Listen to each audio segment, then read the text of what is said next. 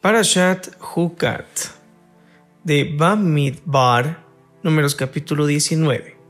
Antes de iniciar, vale la pena hacer un preámbulo sobre lo que leeremos. El comentario dice, la Torah alude a los 613 mandamientos contenidos en ella, con diferentes expresiones, por ejemplo, decretos, leyes, preceptos, palabras, etc. Dichas expresiones, lejos de ser sinónimos, constituyen diferentes categorías de mandamientos, cada una con su propio significado. En cuanto al grado de comprensión racional que podemos adquirir respecto a los mandamientos, estos se dividen en Edot, que son testimonios, Hukim, que son decretos, y Mishpatim, que son disposiciones de sentido común. Los primeros son aquellos sobre los que la Torah da testimonio de su sentido. Por ejemplo, los mandamientos relativos a las festividades. La Torah ordena observarlos y nos proporciona a la vez el sentido de los mismos, pudiendo tener la función de recordatorio o de código de identificación o de motivación espiritual. Los Mishpatim abarcan todas las normas de orden común para el normal desenvolvimiento de la sociedad. Por ejemplo, la prohibición de robar. Se trata de mandamientos de incuestionable valor social. Y por último, los hukim. Son aquellos mandamientos que tienen el estatus de decreto, pues la razón humana no puede aprenderlos por sí sola. Ni la Torah le ofrece a nuestro intelecto razón alguna para su observancia, como es el caso de la vaca colorada mencionada en el versículo. Se trata de mandamientos que trascienden nuestra lógica y la única motivación para llevarlos a la práctica es la firme disposición de someternos a la voluntad divina, aquella fuerza superior, impenetrable para la estrecha y limitadamente humana. La paráfrasis del versículo, este es el decreto de la Torah, tiene una importante connotación. Todos los mandamientos de la Torah, incluso aquellos que satisfacen la sed racional de nuestro intelecto, deben ser observados como si fuesen decretos. La observancia por la obediencia en sí, porque la lógica de los preceptos o el beneficio que se pueda derivar de ellos son vestimentas accesorias que envuelven a la esencia. En cambio, la observancia de un precepto como simple y pura expresión del cumplimiento de la voluntad de Hashem, porque la esencia de los preceptos es justamente su voluntad y no su sentido lógico. Nos permite trascender el ropaje exterior y captar la esencia. Se trata de la fe que trasciende la barrera de la razón, la fe que te permite explorar lo definitivo. Terminando este preámbulo, iniciamos con el versículo 1 del capítulo 19. Hashem les habló a Moshe y a Aarón diciendo, El siguiente es el decreto de la Torá que ordenó Hashem. Diles a los israelitas que te traigan una vaca totalmente colorada, que no tenga defecto alguno y que nunca haya llevado el yugo. Entréguenla al sacerdote Elazar, que deberá sacarla fuera del campamento. Alguien ajeno al sacerdocio deberá degollarla en presencia de él, pues el sacerdote Elazar tomará de su sangre con su dedo índice y salpicará de esa sangre siete veces en dirección a la tienda del encuentro. Luego, deberán quemar la vaca a la vista de él. Deberán quemar su cuero, su carne, su sangre y su excremento. El sacerdote deberá tomar madera de cedro, hisopo y hebra de lana carmesí. Deberá arrojarlos al fuego en que se quema la vaca. El sacerdote deberá sumergirse en agua y deberá sumergir también sus ropas, y quedará ritualmente impuro hasta el anochecer. Luego podrá ingresar al campamento. También quien la queme a la vaca deberá sumergirse en el agua y sumergir sus ropas, y quedará impuro ritualmente hasta el anochecer. Un hombre ritualmente puro deberá recoger las cenizas de la vaca y deberá depositarlas fuera del campamento en un lugar puro, y serán conservadas para la comunidad israelita. Para disolver en agua, para salpicar como medio de purificación. El que recoja las cenizas de la vaca deberá sumergirse y también deberá sumergir sus ropas, y quedará ritualmente impuro hasta el anochecer. Esto será una norma eterna para los israelitas y para el prosélito que viva con ellos. El que entre en contacto con un cadáver humano quedará ritualmente impuro por siete días. Deberá purificarse con él, con el preparado de las cenizas de la vaca colorada. El tercero y el séptimo día, y estará puro. Pero si no se purifica al tercer día y al séptimo día, entonces no estará puro. El que entra en contacto con un cadáver, con el alma de una persona que haya fallecido, y no se purifica, si entra al patio, a la azara, contamina el tabernáculo de Hashem.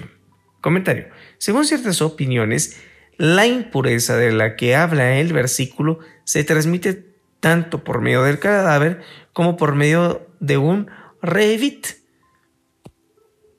de su sangre. El revit de sangre es la medida mínima o vital de sangre que el cuerpo requiere y como tal constituye el asiento del alma, proveedora de las funciones vitales del cuerpo. Siempre continuamos con el versículo 13. Esa persona será cortada espiritualmente del pueblo de Israel, puesto que las aguas de salpicar no fueron rociadas sobre él. Queda ritualmente impuro y la impureza queda en él, aunque haga una inmersión ritual. Así es la ley respecto de un hombre que muere en una tienda todo el que entre a la tienda o todo lo que haya en la tienda quedará ritualmente impuro durante siete días. Toda vasija de barro abierta que no tenga la tapa hermética cerrada queda ritualmente impura. Comentario. Los versículos anteriores tratan de objetos o personas que se impurifican por el solo hecho de estar bajo un mismo techo que un cadáver. Este versículo se refiere al que toca un cadáver en algún lugar abierto. Versículo 16. El que toca en el campo un cadáver ultimado a espada, o un difunto, o un hueso humano, o una sepultura, queda ritualmente impuro siete días. Y para la purificación de la persona ritualmente impura, se deberá tomar un poco de la ceniza de la vaca quemada para la purificación, y sobre ella se deberá verter agua de manantial en un recipiente. Continuamos con Bar, números capítulo 19, versículo 18. Luego, un hombre ritualmente puro deberá tomar un hisopo y sumergirlo en agua. Después, deberá salpicarlo sobre la tienda, sobre todos los objetos y personas que se encuentren allí, y sobre aquel que haya tocado el hueso, o al hombre muerto, o al difunto, o a la sepultura. Al tercer día y al séptimo día, el puro deberá salpicar al impuro, y después de haberlo purificado en el séptimo día, el que se purifica debe sumergirse en agua y también debe sumergir sus ropas. Y al anochecer queda puro. Si una persona está impura y no se purifica, si luego impurifica el santuario de Hashem al entrar allí, esa persona será cortada espiritualmente de la comunidad, puesto que las aguas para salpicar no fueron rociadas sobre él, queda ritualmente impuro. Esto será para ustedes una norma eterna. El que levante del agua de purificación una cantidad suficiente para purificar, deberá sumergirse en agua y también deberá sumergir sus ropas. Y el que tan solo toque el agua para salpicar queda ritualmente impuro hasta el anochecer. A todos los efectos de la purificación deberá sumergirse en una mikpe, fuente de agua natural, pero no deberá sumergir sus prendas. Todo lo que toque una persona ritualmente impura por el contacto con un cadáver queda impuro, y la persona que toque a esa también se torna impura hasta el anochecer. Capítulo 20 En el primer mes los israelitas, toda la comunidad, llegaron al desierto de Tzin y el pueblo acampó en Kadesh Allí falleció Miriam y allí fue sepultada. Comentario. Esto fue en el mes de Nisan del cuarentavo año de su travesía por el desierto, año 2488, según el calendario judío de la creación, aproximadamente 1272 antes de la era común, después de que hubo fallecido toda la generación del Éxodo. Versículo 2. No había agua para la comunidad, por lo que se congregaron contra Moshe y contra Aarón. El pueblo discutió con Moshe, le decían, ojalá hubiésemos muerto por pestilencia, como la muerte que tuvieron nuestros hermanos ante Hashem, y no de sed, como ahora, que es peor. ¿Por qué trajeron a la comunidad de Hashem a este desierto? Para que muramos aquí nosotros y nuestros ganados? ¿Para qué nos han sacado de Egipto y nos trajeron a este lugar tan horrible? No es un lugar apto para sembrar, ni apto para higueras, ni para viñas, ni para granadas, y ni hay agua para tomar. Moshe y Aaron se apartaron de la gente y fueron a la entrada de la tienda del encuentro. Allí cayeron sobre sus rostros y se les manifestó la gloria de Hashem. Continuamos con Bamidbar, números capítulo 20, versículo 7. Hashem le habló a Moshe diciendo, Toma el bastón y reúne a la comunidad, tú y tu hermano Aarón, y háblale a la roca a la vista de ellos, y ella dará sus aguas. De ese modo sacarás agua de la roca para ellos, y le darás de tomar a la comunidad y a sus ganados. Moshe tomó el bastón ante Hashem, tal como se le ordenara. Moshe y Aarón congregaron a la comunidad ante la roca. Moshe les dijo, preámbulo, el pueblo está presionando a Moshe para que le sacara agua de cualquier roca. Entonces Moshe le replica, escuchen rebeldes, ¿acaso de esta roca que no fuera designada por Hashem, ¿quieren que saquemos agua para ustedes? Moshe levantó su mano y golpeó dos veces con su bastón la roca, y emergió abundante agua. Así tomaron la comunidad y sus ganados. Comentario. Golpeó dos veces la roca porque con el primer golpe salió poca agua. Otra interpretación. Golpeó la roca por segunda vez en referencia a Éxodo capítulo 17 versículo 6. Sin embargo, Hashem le dijo a Moshe y Aaron, por no haber confiado en mí para santificarme en presencia de los israelitas, no serán ustedes quienes hagan ingresar a esta comunidad a la tierra que yo les he entregado. Comentario. Si en lugar de golpear la roca Moshe le hubiera hablado, el pueblo habría podido razonar.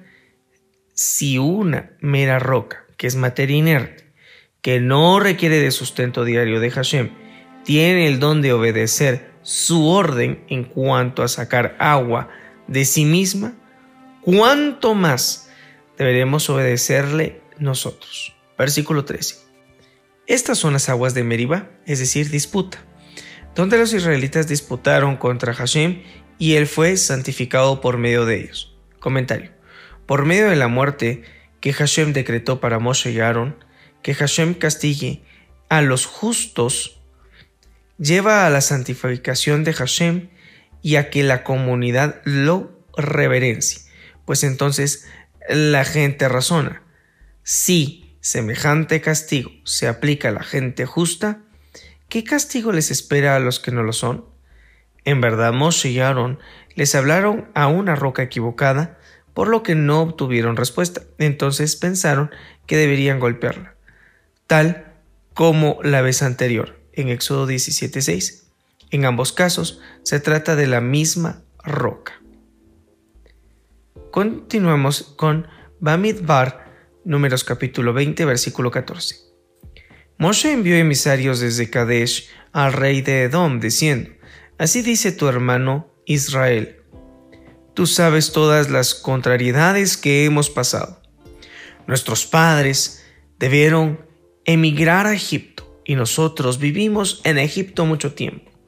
Los egipcios nos maltrataron a nosotros y a nuestros ancestros. Y cuando clamamos a Hashem, Él oyó nuestra voz y mandó un emisario, Moshe, que nos sacó de Egipto. Y aquí estamos, en Kadesh, ciudad que se encuentra en el extremo sur de tu territorio. Permite que atravesemos tu territorio. No pasaremos por los campos ni por las viñas, ni tocaremos el agua de los pozos. Iremos por el camino real sin desviarnos a la derecha ni a la izquierda, hasta haber atravesado tu territorio.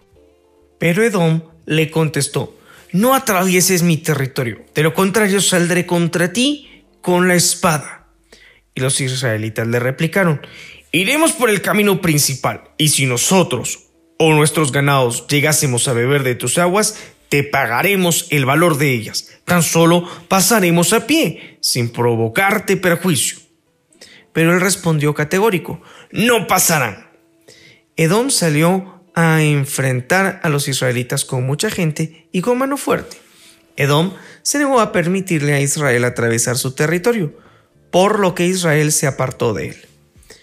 Continuamos con Bamidbar, números capítulo 20, versículo 22. Entonces los israelitas, toda la comunidad, se trasladaron de Kadesh hacia el monte Hor. Hashem les habló a Moshe y Aarón en el monte Hor, sobre la frontera de la tierra de Edom, diciendo, Aarón morirá y se reunirá con los suyos. Esto fue el último de los cuarenta años de la travesía por el desierto. No ingresará a la tierra que les doy a los israelitas pues se rebelaron contra mi palabra en las aguas de Meribá. Toma a Aarón y a su hijo Elazar, y hazlos ascender a este monte Hor. Luego quítale a Aarón sus vestimentas de sacerdote principal, y vísteselas a Elazar su hijo. Entonces Aarón será reunido con los suyos y morirá allí. Moshe hizo como le ordenara Hashem. Ascendieron al monte Jor a la vista de toda la comunidad. Moshe le quitó a Aarón sus vestimentas de sacerdote principal y se las vistió a su hijo Elazar. Y allí, en la cima del monte, falleció Aarón. Después Moshe y Elazar bajaron del monte. Toda la comunidad asumió que Aarón había fallecido y lo lloraron durante 30 días toda la casa de Israel. Comentario. Aarón falleció el 1 de Af, a la edad de 123 años. Continuamos con el capítulo 21. Cuando el rey de Arab, localizada y ubicada entre Beersheba y el Mar Muerto, canaanita que vivía en el Negev, al sur de Israel, escuchó que Israel se aproximaba vía Atarim, atacó a Israel y tomó cautiva a una sirvienta de ellos. Comentario. Vía Atarim es el camino que habían tomado los espías que ingresaron a Israel desde el sur. Versículo 2. Israel le hizo una promesa a Hashem. Si entregas a este pueblo en mi mano, haré Jerem, o sea, consagraré a Hashem los despojos de sus ciudades. Hashem escuchó la voz de Israel y entregó a los canaanitas.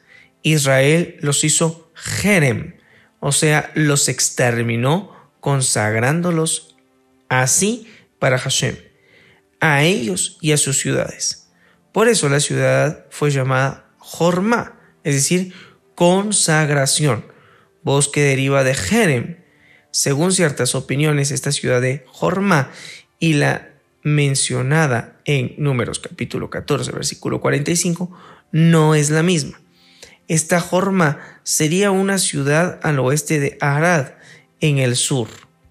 Partieron los israelitas del monte Hor por el camino hacia el Yam Suf, es decir, el Mar Rojo, y bordearon la tierra de Edom, ubicada al sudeste del Mar Muerto.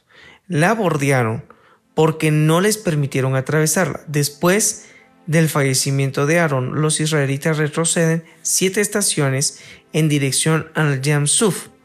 El pueblo estaba impaciente a causa del camino por haber estado simultáneamente tan cerca y tan lejos de la tierra prometida. Versículo 5. El pueblo comenzó a hablar contra Elohim y contra Moshe. ¿Por qué nos sacaron de Egipto para morir en el desierto? No hay pan ni agua. Estamos cansados de este pan insustancial, o sea, del maná. Entonces Hashem mandó contra el pueblo serpientes venenosas para morder a la gente. Falleció una gran multitud de Israel. El pueblo se dirigió a Moshe diciendo, Reconocemos la transgresión en que incurrimos al haber hablado contra Moshe y contra ti. Ora a Hashem que saque de nosotros las serpientes. Y Moshe pidió por el pueblo. Hashem le dijo a Moshe, Hazte una serpiente venenosa de cobre y ponla en un mástil. Cuando la miren los que fueron mordidos, se salvarán. Moshe hizo la serpiente de cobre y la puso en un mástil. Y en efecto, cuando una serpiente mordía a alguien, ese miraba a la serpiente de cobre y se salvaba. Continuemos con Bamidbar, números capítulo 21, versículo 10. Partieron los israelitas y acamparon en Ovot. Partieron de Ovot y acamparon en Lei Jabarim, los pasos desolados, quiere decir, del desierto que conducen a Israel vía Monte Nebo, literalmente las ruinas de Avarim. Acamparon en el desierto, sobre la frontera este de Moab. Comentario en Deuteronomio 2, versículo 9, Hashem les prohibió a los israelitas guerrear contra Moab. Por eso, en lugar de atravesar dicho territorio, debieron pasarlo bordeando su frontera oriental. El río Sered, mencionado a continuación, desemboca en el extremo sudoeste del Mar Muerto. Versículo 12. Partieron de allí de Yehabarim y acamparon junto al río Sered, que desemboca sobre la ribera del Mar Muerto en su extremo sur. Partieron de allí y bordearon toda la frontera sur y este de Moab. Y acamparon del otro lado de Armón, que está en el desierto. Comentario, es decir, acamparon sobre el margen norte del río Arnón, que se halla al este del Mar Muerto, a la altura de la parte media del mismo, en el norte de Moab. Pues Armón, versículo 13, sale del territorio amorita. Comentario, o sea, el curso oriental de Arnón es el límite sur de la franja del territorio que los emoritas conquistaron de Moab. Siempre continuamos con el versículo 13. El Arnón marca el límite de Moab entre Moab y el territorio emorita. Es a ese campamento y a los milagros allí acontecidos que se le aludirá cuando se cuente en las historias de las guerras de Hashem. Los milagros que les dio en el Mar Suf, Mar Rojo, y el de los valles de Arnón. ¿Y cuáles fueron esos milagros? La corriente de los torrentes de sangre de los moabitas que querían exterminar a Israel, que corre por la región de Ar, sobre el límite de Moab, y de allí el torrente de sangre fluye hacia Beer, que es manantial de agua. La historia de las guerras de Hashem se refiere a la transmisión oral de las proezas de Hashem. Ese fue el manantial sobre el que Hashem le dijera a Moshe, junta al pueblo y les daré agua. Entonces Israel entonó este cántico. Asciende, manantial, anúncialo. Manantial que cavaron príncipes, Moshe Aarón, que los nobles del pueblo excavaron por orden del legislador Moshe con sus bastones. Un regalo del desierto. El regalo, o sea, el manantial que milagrosamente se trasladaba con los israelitas, fue al valle y del valle ascendió con ellos a las alturas. Y de las alturas descendió al valle en el campo de Moab, al este del mar muerto, desde la cima de las alturas que dominan el Yeshimón. Comentario. En esas alturas falleció Moshe y fue allí que el manantial de agua, en mérito a Miriam, dejó de acompañar al pueblo. Yeshimón puede ser desierto, o bien puede ser la localidad de Bet Leshimot, según Números capítulo 33, versículo 49. Continuamos con Bamidbar, Números capítulo 21, versículo 21. Entonces Israel envió mensajeros a Sijón, rey de los Emoritas, diciendo, queremos atravesar tu territorio. No nos desviaremos hacia los campos ni hacia los viñedos, ni tomaremos agua de ningún pozo. Iremos por el camino real hasta haber salido de tus fronteras. Pero Sijón no dio permiso a que Israel atravesase por su territorio, sino que juntó a su gente y salió al desierto al encuentro de Israel. Fue a Yahatz, donde enfrentó a Israel. Yahatz está ubicada al norte del río Arnón, que desemboca al este del Mar Muerto, aproximadamente en su parte central. Allí Israel lo derrotó a espada y tomó posesión de su territorio, desde el río Arnón hasta el río Yabok, ubicado al norte de Arnón y al este del Jordán, hasta la frontera con el territorio de los amonitas, pues la frontera de los amonitas estaba a resguardo por la orden de Hashem a los israelitas de no atacar a Amón. Deuteronomio 2.19. Versículo 25. Israel tomó todas esas ciudades. Israel se estableció en todas las ciudades emoritas. En Heshbon, ciudad ubicada al este del Mar Muerto, a la altura de su extremo norte, y sus suburbios, pues Heshbon era la ciudad capital de Sihón, rey de los Emoritas, que enfrentó al primer rey de Moab. Sihón le quitó a Moab todo su territorio hasta el río Arnón. Comentario. De modo que al haber capturado la ciudad de Heshbon, los israelitas no transgredieron la orden de no asediar a Moab, según Deuteronomio 2.9, pues esa ciudad pertenecía ahora a Sihón, rey de los Emoritas, y no a Moab. Versículo 27.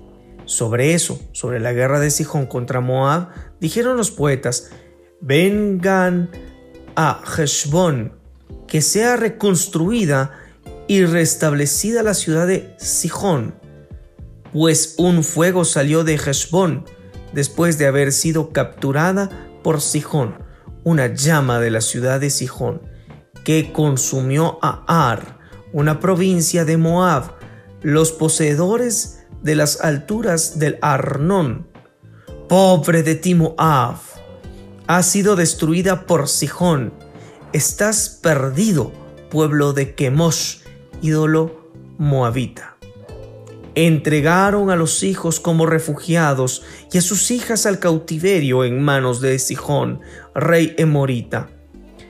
La soberanía de Moab sobre Heshbón está perdida, perdida está su soberanía sobre Divón, ciudad al norte de Arnón y al este del Jordán.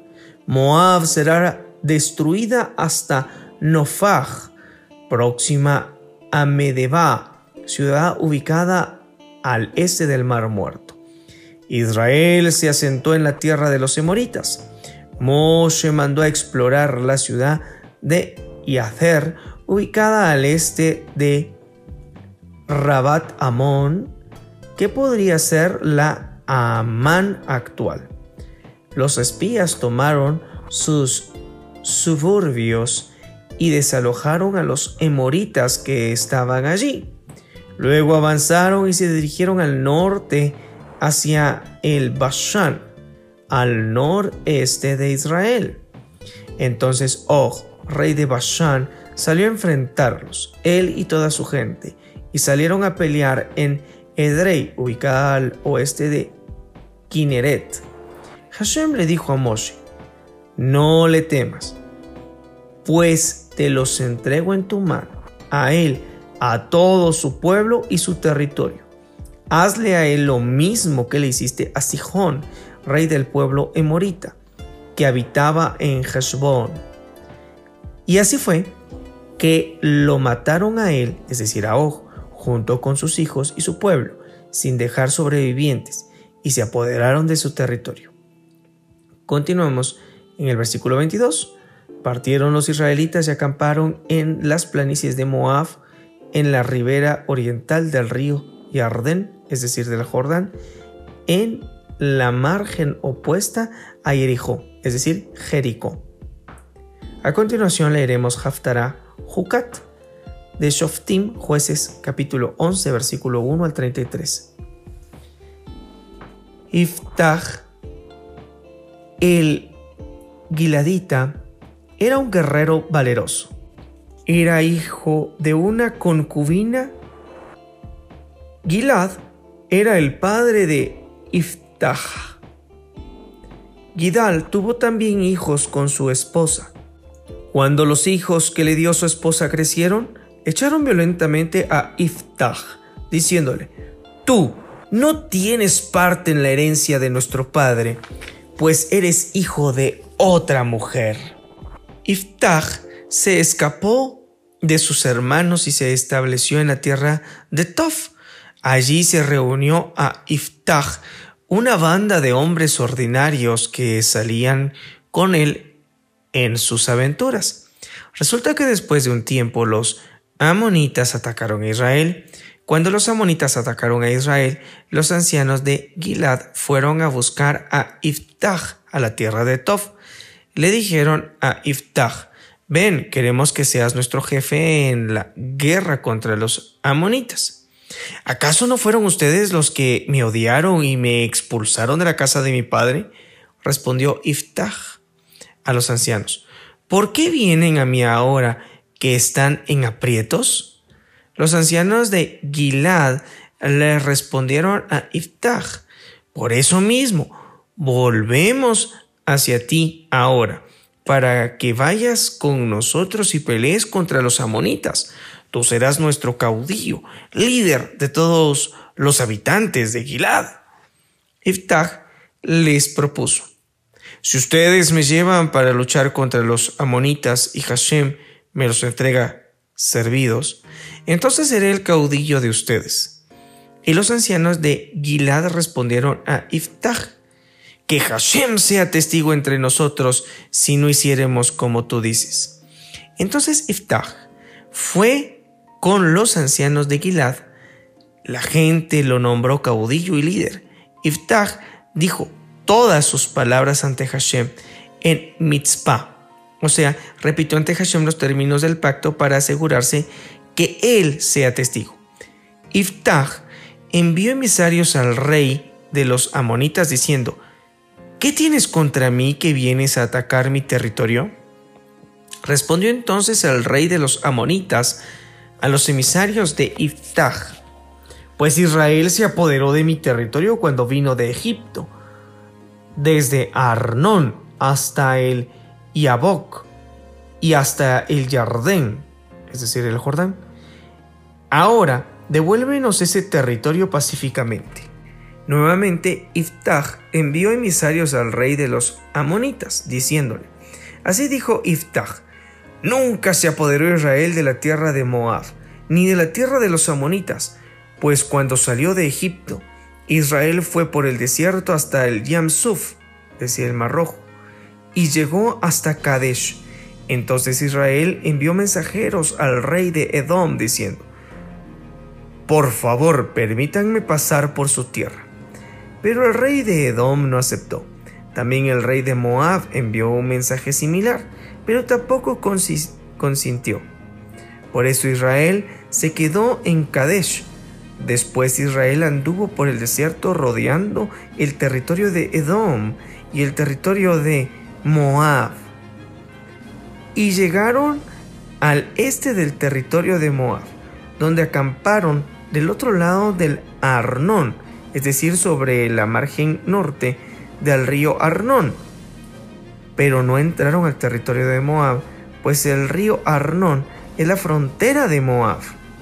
Entonces Israel mandó emisarios a Sijón, rey Emorita, que reinaba en Heshbón, y le dijo a Israel, por favor, permíteme pasar por tu territorio hacia mi tierra. Pero Sijón no confió en Israel para dejarle atravesar su territorio. En vez de eso, Sijón reunió a su pueblo, acampó en Yatzá y atacó a Israel. Hashem, Elohim de Israel, entregó a Sijón y a todo su pueblo en mano de Israel y lo derrotó. Israel ocupó toda la tierra de los emoritas que habitaban en aquel país. Así se apoderaron de todo el territorio de los emoritas desde el Arnón hasta el Yabok y desde el desierto hasta el Yardén. Comentario. Arnón y el Yabok son dos ríos perpendiculares al Jordán. El Arnón está al sur y el Yabok al norte.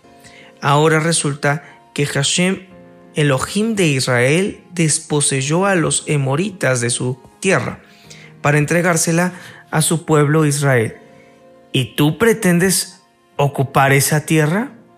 Todo lo que Kemosh, tu Dios, te dé en posesión, lo poseerás Y todos los pueblos que Elohim expulse ante nosotros, esas tierras las poseeremos nosotros. Y ahora, ¿Acaso te crees mejor que Balak, hijo de Zippor, rey de Moab? Él jamás enfrentó a Israel, ni jamás lo atacó. Hace 300 años que Israel está establecido en Heshbon y sus suburbios, en Aror y sus suburbios, y en todas las ciudades próximas al Arnón. ¿Y por qué no las recuperaron en todo ese tiempo? Yo no te hice ningún mal, pero tú sí me tratas mal atacándome. Que Hashem, el juez, decida hoy entre los israelitas y los amonitas. Pero el rey de los amonitas no escuchó los argumentos de Iftach que le había dado. El espíritu de Hashem reposó en Iftach. Iftach atravesó Gilad y Manashe y pasó por Mitzpe Gilad. Y desde Mitzpe Gilad pasó delante contra los amonitas. Iftach hizo una promesa a Hashem. Dijo, si me entregas a los amonitas, lo primero que salga a mi encuentro de las puertas de mi casa, cuando vuelva victorioso de la guerra contra los amonitas, será para Hashem y lo ofrendaré como sacrificio. Comentario. la promesa de Iftah fue impropia, pues qué seguridad podía tener él de que lo que primero saldría a su encuentro sería un animal para sacrificio. Y en efecto, la primera que salió a recibirlo fue su hija. Según ciertas opiniones, la sacrificó. Según otras opiniones, la mantuvo aislada de todo contacto humano, excepto cuatro días al año, que era visitada por las mujeres israelitas. Según otra opinión, la frase y lo ofreceré como ofrenda debe leerse pero lo ofreceré como ofrenda. Si es un animal lo sacrificaré, pero si es una persona la consagraré al servicio de Hashem. Versículo 32. Iftach pasó adelante hacia los amonitas para luchar contra ellos, y Hashem los entregó en su mano y los derrotó desde Aroer hasta llegar a Minit, 20 ciudades, y hasta la planicie de Karim les provocó una gran derrota. Los amonitas se rindieron ante los israelitas. El nombre de la porción Jucat significa estatuto y en su plural Jukim significa estatutos. La característica de un estatuto es de que va a trascender la lógica humana y por ende se infiere que no pudieron ser creados por el mismo hombre, sino que la razón de su existencia proviene del Creador.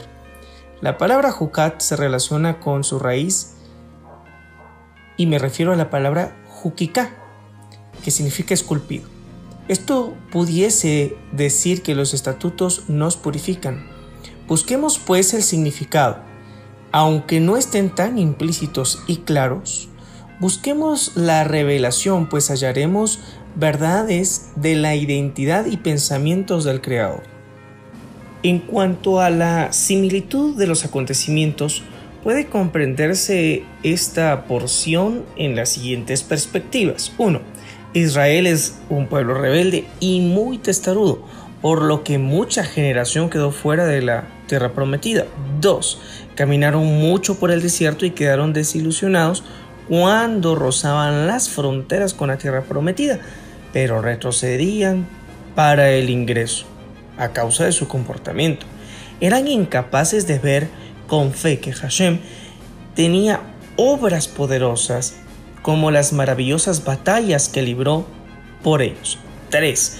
Ellos tenían sed física, pero su verdadera sed estaba en el cambio de conciencia, una conciencia que les libertará y les hiciera puros, pues eran cadáveres andando. El impuro debe buscar purificarse constantemente. Es por ello que el proceso incluye la mitad de la semana, al día 3, y al término de la misma, al día 7. En otras palabras, debemos limpiarnos constantemente y no dar por hecho que ya somos limpios y vivir en la falacia que no tenemos pecados. Lo que es relevante y necesario observar es que esta porción nos muestra el poder purificador del agua, ya que ésta permite limpiarnos de las inmundicias. El agua es figura de la palabra, la palabra del Todopoderoso. Ya lo decía David luego que el profeta Natán se acercase a él. Cito el Salmo 51, versículo 1 y 2. Apiádate de mí, Elohim, conforme a tu bondad conforme a tu abundante piedad, borra mis transgresiones, límpiame completamente de mi iniquidad, purifícame de mi falta, pues reconozco mis transgresiones y mi falta está frente a mí constantemente. Para que exista purificación en esta porción, veremos que es necesario tener dos elementos el agua y las cenizas, es decir, un subproducto del fuego. Ambos son purificantes y son tan contrarios que se relacionan. Lo que quiere decir que para mejorar nuestra espiritualidad es necesario tener dos fuerzas contrarias. En términos sencillos, debemos ser como el fuego que sube a lo más alto y como el agua de manantial que fluye. Por eso decimos, venga a nosotros tu reino, y con ello nos conectamos al cielo y atraemos al reino con sus estatutos. Mezclemos el fuego con el agua, unamos el cielo con la tierra. Para muchos Miriam era una fuente de agua para Israel. En un sentido metafórico, fue un pozo de bondad. Ya queda recordar que Israel no se movía mientras ella estaba impurificada por haber hablado mal de Moshe. Es decir, ella era un eslabón importante en el ministerio de sus hermanos. De hecho, en términos bíblicos, las mujeres siempre están asociadas a los pozos de agua. De hecho, aprendemos que no debemos dejar de ser bondadosos, sino siempre ser fuentes de agua de vida para otros necesitados de aliento. De hecho, la etimología de Miriam, para algunos, significa la luz del mar. Por tal razón, el fallecimiento de Miriam está relacionado con la escasez de agua. ¿Te has preguntado, ¿tu rol de bondad ante los demás está fluyendo? ¿O eres una fuente seca que no provee al que necesita? No dejes que muera la bondad en ti, de lo contrario, estás muerto en vida. Surge la pregunta, ¿por qué Moisés y Aarón no ingresaron a la tierra prometida? Mas sí la vieron de lejos. Existen muchas explicaciones, muchas teorías, y todas con un grado de verdad. Aunque si lo quieres ver en un sentido literal, la respuesta está en el capítulo 20, versículo 12 por no haber confiado en mí para santificarme en presencia de los israelitas. No serán ustedes quienes hagan ingresar esta comunidad a la tierra que yo les he entregado. Bien, comprendemos cuál es la idea. Sin embargo, quizás nunca vamos a poder entender el hecho mismo de qué es lo que sucedió. Para algunos, que golpeó la roca, aunque era un acto que venía siendo. Para otros era que la actitud siempre fue la misma y nunca aprendió. Y muchas, muchas ideas. Quizás, y para otros, la respuesta se encuentra en que la mala actitud se ve reflejado luego de la muerte de su hermana Miriam. Quizás Miriam era más que una hermana, era su amiga. Y le brindaba esa estabilidad emocional a un líder. Sí, los líderes necesitan una estabilidad emocional. Y en un sentido más simple, no fue el golpe a la roca en sí, sino que existió desobediencia al Creador. Era tan solo hablarle a la roca. Para algunos Moisés tiene esa actitud para proteger al pueblo, que en su etapa de testarudos deberían haber sido castigados como pueblo. Pero Moisés interviene para que a él recaiga el castigo.